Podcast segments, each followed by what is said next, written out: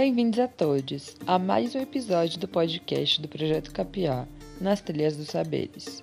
Ele foi idealizado e realizado pelo Centro Cultural de Capoeira Angola, Omoie, com o apoio do edital Aldir Blanc da cidade de São Paulo. Meu nome é Fernanda e vim contar para vocês sobre a entrevista com mais uma das figuras da cultura popular brasileira aqui da cidade de São Paulo. E o entrevistado de hoje é o Edson Lima, um dos criadores e o organizador principal de O Autor na Praça, que é um evento que acontece aos sábados lá na feirinha da Benedito Calixto, no Espaço Plínio Marcos. Edson, conta um pouquinho pra gente da história da praça, da Benedito Calixto. A Praça Benedito Calixto, ela já tinha um histórico cultural que passa pela questão do CRUSP, da invasão do CRUSP, a saída dos estudantes, que vem para Pinheiros, Vila Madalena, Rua Lisboa, e por ali se criam várias repúblicas, e a praça, mesmo sem a existência da feira, a praça acaba se tornando de um ponto de, de encontro, de, de né, ela, ela, era um ponto ali que de, de encontro. Mas para somar com isso, nos anos 80 surge o, o Lira Paulistana. O Lira Paulistana né, que traz aí, entre tantas coisas, a vanguarda da música paulista, né, Arrigo, Itamar, TT, Rumo, é, Língua de Trapo, Premê, enfim. Né, então, Língua de Trapo, ou melhor, o Lira Paulistana, ele também traz para a praça essa questão, antes, isso, estou falando tudo isso para contar que isso tudo antes da feira, o Língua de Trapo usava a feira ocupava a feira, às vezes, com shows. Aos sábados ou domingos, montava shows lá, né? Na feira da na praça. Não existia a feira. Saquei, Edson. E como é que o autor na praça se relaciona com a vivência cultural da Benedito? O autor na praça acabou se tornando uma ilha ah, de ideias, de literatura, de cultura e de discussão na Feira de Artes da Praça Benedito Calixto. A Benedito tinha e tem uma tradição cultural, eu digo assim, estritamente cultural, que é o choro da Benedito, tradição, né, que está lá. Este era o evento musical, cultural que tinha. O autor na praça veio somar e acabou se tornando essa ilha onde cada sábado, cada evento que a gente está lá, as coisas acontecem mesmo uh, com essa informalidade, sabe? Mesmo sem um roteiro. E daí surgem todas essas ideias, então, é, eu diria, um espaço Plínio Marcos, né? É, não seguir para seguir os pensamentos do Plínio, mas é outra coincidência feliz. O autor na praça, o espaço Plínio Marcos, tem um pouquinho do que era a anarquia do Plínio Marcos, né, Ricardo? E afinal, o que é o autor na praça? Então, o autor na praça ele surge dessa ideia do, de promover a, o encontro entre o, a, a princípio a ideia do escritor, né? O escritor e o público de uma maneira muito informal, quebrando certas barreiras que os eventos literários tinham, né? Ah, de lançamentos, por exemplo, você vai num lançamento num espaço fechado, aí numa livraria, Aí você passa lá no caixa, pega o livro, paga, as pessoas colocam um papelzinho com seu nome para você ir à mesa do autor pegar a dedicatória, né? E isso tudo eu falo porque eu tive essa experiência de organizar esses eventos em livrarias quando era gerente da EDUSP. E o Autor na Praça, a gente, a ideia surgiu de falar assim, não, é um encontro informal, não é lançamento de livro, até já aconteceram alguns lançamentos lá, mas não é lançamento, muito pelo contrário. Viu, Fernanda? É, a ideia é de trazer ah, publicações que mesmo já tenham dois, três, vários anos de lançamento, que, que tenham, que, que precisam ser mostradas, voltar, a, a, a, de certa maneira, ao contato, ao conhecimento do público né? Uma, até um dos slogans do Autor na Praça, eu diria o seguinte: é um projeto que a gente não tem preocupação nenhum, nenhuma com a literatura estritamente comercial. Tá? É, temos autores conhecidos, sim, que já passaram, mas a gente também é um espaço para autores ah, não conhecidos do grande público. E mesmo livros que já estavam por aí, lançados, mas esquecidos.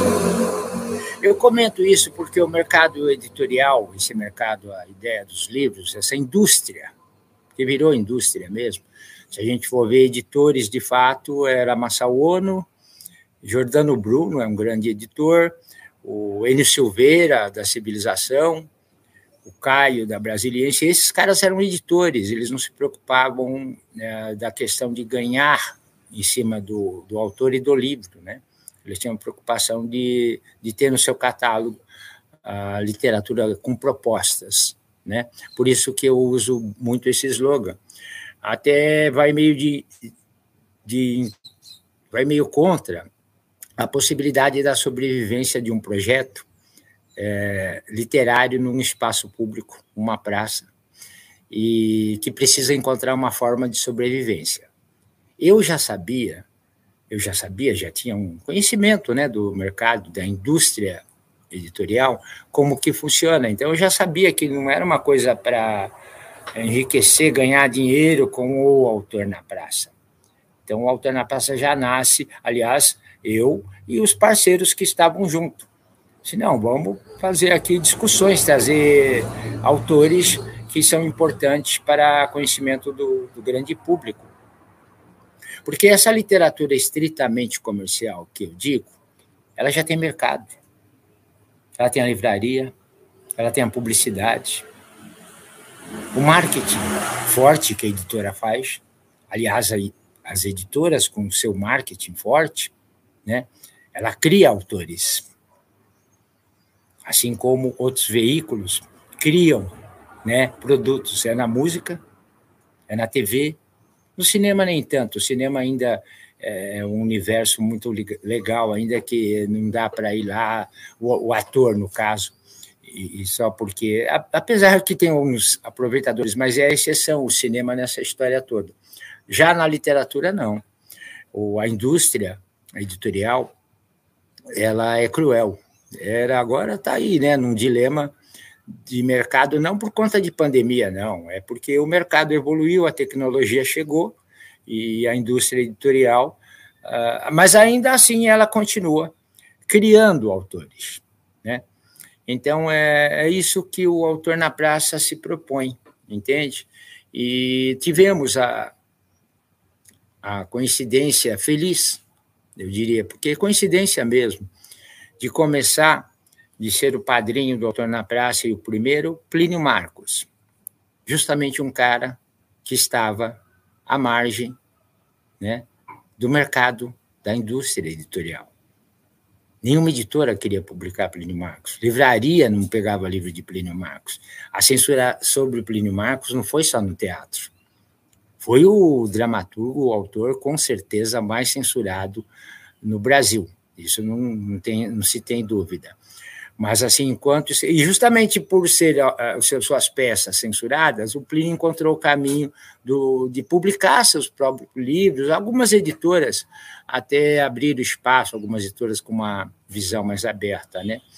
Pô, saquei. Você falou bastante, né, do mercado editorial, de como você conhece o meio, de como você já trabalhou nele. E como é que surgiu essa ideia de um ambiente que se contrastasse com isso? Que tivessem eventos literários menos tradicionais. E, e então, como eu tinha é, essa experiência, esse trabalho com eventos e tinha essa curtição, né, essa pegada com a literatura, eu decidi que ia trabalhar com eventos. Aí eu comprei um carrinho melhor, com a, né, a indenização, aquela coisa toda, e eu estava no mercado literário, conhecia muito os eventos e tal, então eu ia trabalhar com eventos. Mas nisso surgiu uma possibilidade de uma gráfica, é, que um irmão meu era sócio e o parceiro dele estava saindo, então eu investi, fui para essa gráfica, ou seja, trabalhei nas pontas como vendedor em livraria, lá dentro da editora, vendo um livro, a produção do livro, junto ao departamento editorial, é, fazia o papel do livro ir para o mercado, e aí fui trabalhar na onde se publicava livros, uma gráfica, né? Fui ser sócio de uma gráfica, e a gente publicava livros para uma pequena editora, e com essa editora eu fazia um trabalho frila de colocar os livros deles no mercado, com a experiência que tinha. Essa editora abriu um espaço cultural em Pinheiros. Nesse espaço cultural, é, tinha uma livraria, um bar, e a editora funcionava em cima, era um sobrado, uma casa. Mil coisas aconteceram ali, né? Semana Carlito Maia, fizemos muita, muita coisa naquele espaço cultural, muitos eventos, saraus, muitos saraus aconteciam lá, com a parceria de Celso de Alencar, grande poeta. E nessa editora é, tinha um parceiro que tinha escrevia para a editora, o Mozart Benedito, grande jornalista, escritor, geógrafo também, foi da turma expulsa do CRUSP, daquela aquele período tenebroso, né, da ditadura militar, que a gente está com essa sombra por aí, né? Mas o Mozart Benedito era um frequentador é morador da Vila Madalena, era um frequentador da Feira de Arte da Praça Benedito Calixto. E eu, eu até digo, e sempre procuro ressaltar e mencionar, que o idealizador do projeto O Autor na Praça é o Mozart Benedito. Foi ele que chegou com essa ideia para a gente lá no espaço, que a feira linda, maravilhosa, aquele, né, todo aquele movimento, aquela diversidade, todas as tribos, embora de um perfil pelo bairro e né, por parte do público frequentador um perfil de é, mais favorecido, né, uma classe mais favorecida, mas a, é uma feira de todas as tribos. E o Moza comentou com a gente sobre isso, sobre faltar um espaço ali para a literatura para o escritor.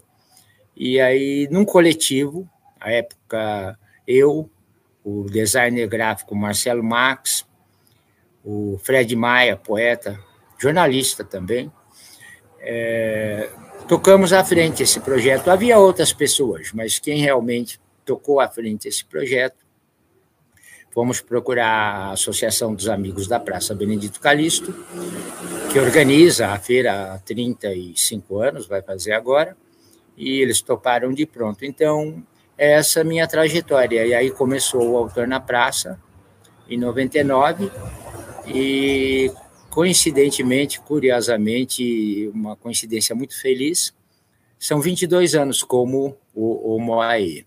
Pô, acho muito bonito como você fala que a formação desse espaço foi um processo coletivo e como isso continua até hoje. E queria te perguntar o porquê do nome do espaço ser Espaço Plínio Marcos. É, aconteceu o seguinte: essa editora que eu trabalhava, que também cuidava da parte da livraria, Plínio Marcos foi fazer uma entrevista lá com o Mário Lago.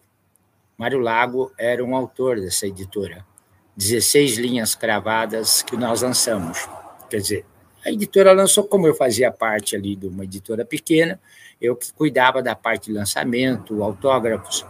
Então eu acompanhava o Mário Lago para cima e para baixo, onde ele vinha para São Paulo fazer shows. E o Mário Lago, sempre que vinha para São Paulo, ele tinha lá nesse espaço que era também um bar e restaurante, é, tinha um, um acesso de público. Ele ficava em hotel lá por perto, porque ele ia para lá. E a Caros Amigos quis fazer uma entrevista com o Mário Lago, e o Plínio Marcos fazia parte da Caros Amigos, veio para entrevistá-lo. E o Mário Lago, a gente tinha lançado o livro dele em 98, e levamos ele para a praça. Aí também tem um, uma história interessante, porque por pouco o autor na praça teria começado com Mário Lago, porque levamos ele para a praça porque ele disse que tinha morado na Praça Benedito Calixto em 1949, veio trabalhar aqui na Rádio Bandeirantes e lançamos esse livro. Então levamos ele lá e a casa que ele morava é o restaurante Consolado Mineiro. E ficou ali uma ideia de fazer uma tarde de, de autógrafos com o Mário Lago, ali na calçada do Consulado Mineiro. Mas o Mário Lago ainda estava muito ocupado com, com seu trabalho na Rede Globo, mesmo com quase 90 anos, estava lá, o Mário Lago não parava. Né? Então, o Mário Lago não foi possível, mas em abril lançamos o livro do Plínio Marcos, e a coincidência feliz que eu digo é que se o Plínio Marcos estivesse por aqui com a gente e fôssemos procurar é, um autor para lançar um projeto no espaço público, numa praça, seria o Plínio Marcos o Caridel, justamente por aquele, aquele a censura dele, ele sair vendendo seus livros pelas ruas, pela, pelos espaços culturais, nas portas de teatro. Eu encontrei Plínio Marcos muitas vezes em portas de teatros e espaços culturais. Então, a coincidência feliz é essa: o autor na praça começar com Plínio Marcos e depois que ele viajou fora do combinado em novembro de 99, o autor na praça começou em maio. É, aí a gente, eu, o espaço, a nossa tenda lá onde acontece o projeto, passou a se chamar Espaço Plínio Marcos. Entendi, Edson. Percebe que toda vez que você fala do Plínio, você sempre se refere muito à autonomia dele e à potência de movimentação que ele traz. Acho que também por isso que o espaço recebeu o nome dele, né? Queria saber então, a partir desse pressuposto de provocação, de reflexão que o Plínio Marcos evoca, qual a importância do autor na praça? Aí você Aí você me coloca numa situação difícil para encontrar uma resposta, né? Talvez a, a, as pessoas que convivem, que conhecem, que frequentam, a, porque não sei, eu não sei se eu consigo dimensionar estando dentro, né? É, mas pela minha visão, eu acredito o seguinte: é um espaço de resistência, de desafios, um espaço para provocar né? citando, para, parafraseando o Abu Janra, é um espaço de provocação com temas que fica escondido aí pela mídia, pela sociedade, né? fica escondido temas que, que tem que ser discutido, é isso, a, a questão da, da, da, evolução, da educação, né? é preciso... É, porque, veja, a gente tem aí... É, a gente tem um, uns equipamentos culturais na cidade, no estado, no Brasil, que algumas coisas são acabam tendo certas restrições, né, de, de, de, de se apresentar ali naquele espaço. E a gente procura não, não ter essa pequena essa, esse, essa coisa de uma espécie é, de censura, sabe? É, então, eu acho que o espaço Plínio Marcos ele tem essa, esse papel de cumprir esse papel com, da resistência. Aí eu me coloco em situações no espaço, às vezes, o Ricardo estava citando a questão de, é, às vezes, não ter o controle, de fato, às vezes é uma coisa caótica mesmo, de, de acontecendo, é, mas, e principalmente no aspecto político já vieram discutir comigo, procuraram pessoas, eh, pessoas eh, frequentadores da feira, até expositor foi procurar a associação para vir reclamar porque o autor na praça estava fazendo política. Uma delas foi recentemente, no golpe 16, que eu levei os jornalistas do golpe 16, Rodrigo Viana, o, cujo nome dele aqui é a Afro, Maria Afro, e o Azenha, Luiz Carlos Azenha, com o livro Golpe 16. Uma narrativa, uh, um olhar jornalístico sobre o que foi aquilo. Não era um, um olhar de políticos uh, sobre aquilo, era um olhar jornalístico sobre o que, que é que, que aconteceu, uh, que levou aquele golpe. Aquilo foi um golpe na política. Não tem nada. Então, não era um evento partidário era um evento político, sim. E veio, de repente, uma pessoa da associação falar: está fazendo política aqui no Autônomo Praça, foram reclamar que está fazendo política. Eu falei: olha, o Autônomo Praça sempre foi e sempre será político, independente é, da minha ideologia, da minha preferência partidária. Ele nunca será partidário. Nem contra nem a favor de qualquer partido ou candidato, nunca. Isso eu é, preciso tomar cuidado para deixar ele uh, o projeto, né?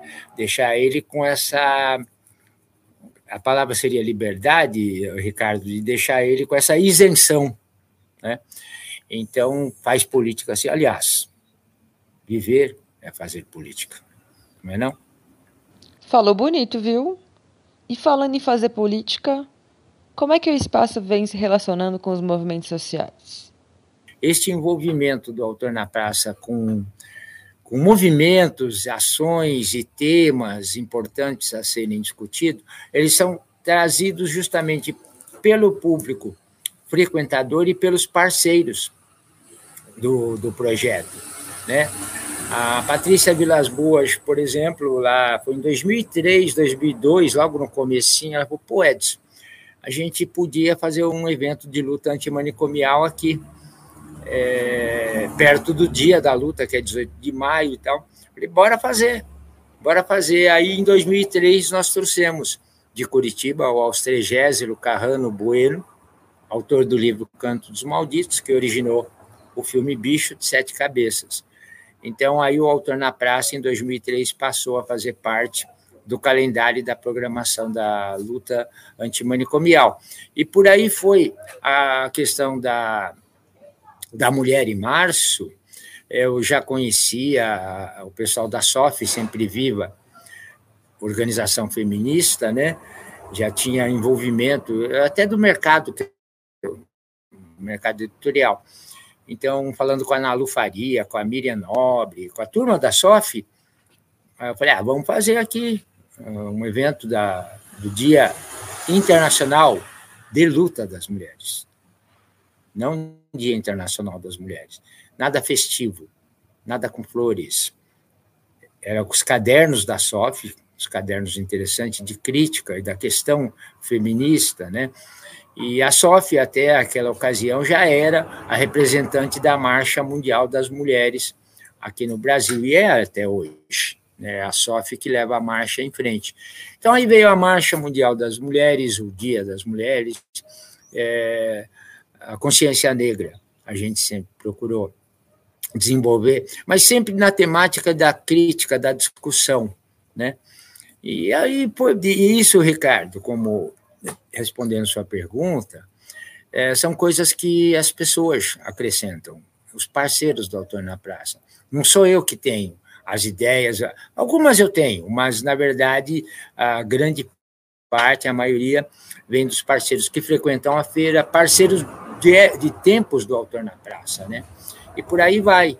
É, quando tem um tema para se discutir, né, a questão política eleitoral, já tivemos eventos lá também, e vamos desenvolvendo. E quando tem tema que a sociedade precisa discutir, a gente abre o espaço, sim, porque o autor na praça ele tem um caráter é, é, é, é, fundamentalmente literário, mas agrega, abraça e trabalha com as outras linguagens a partir da literatura, né?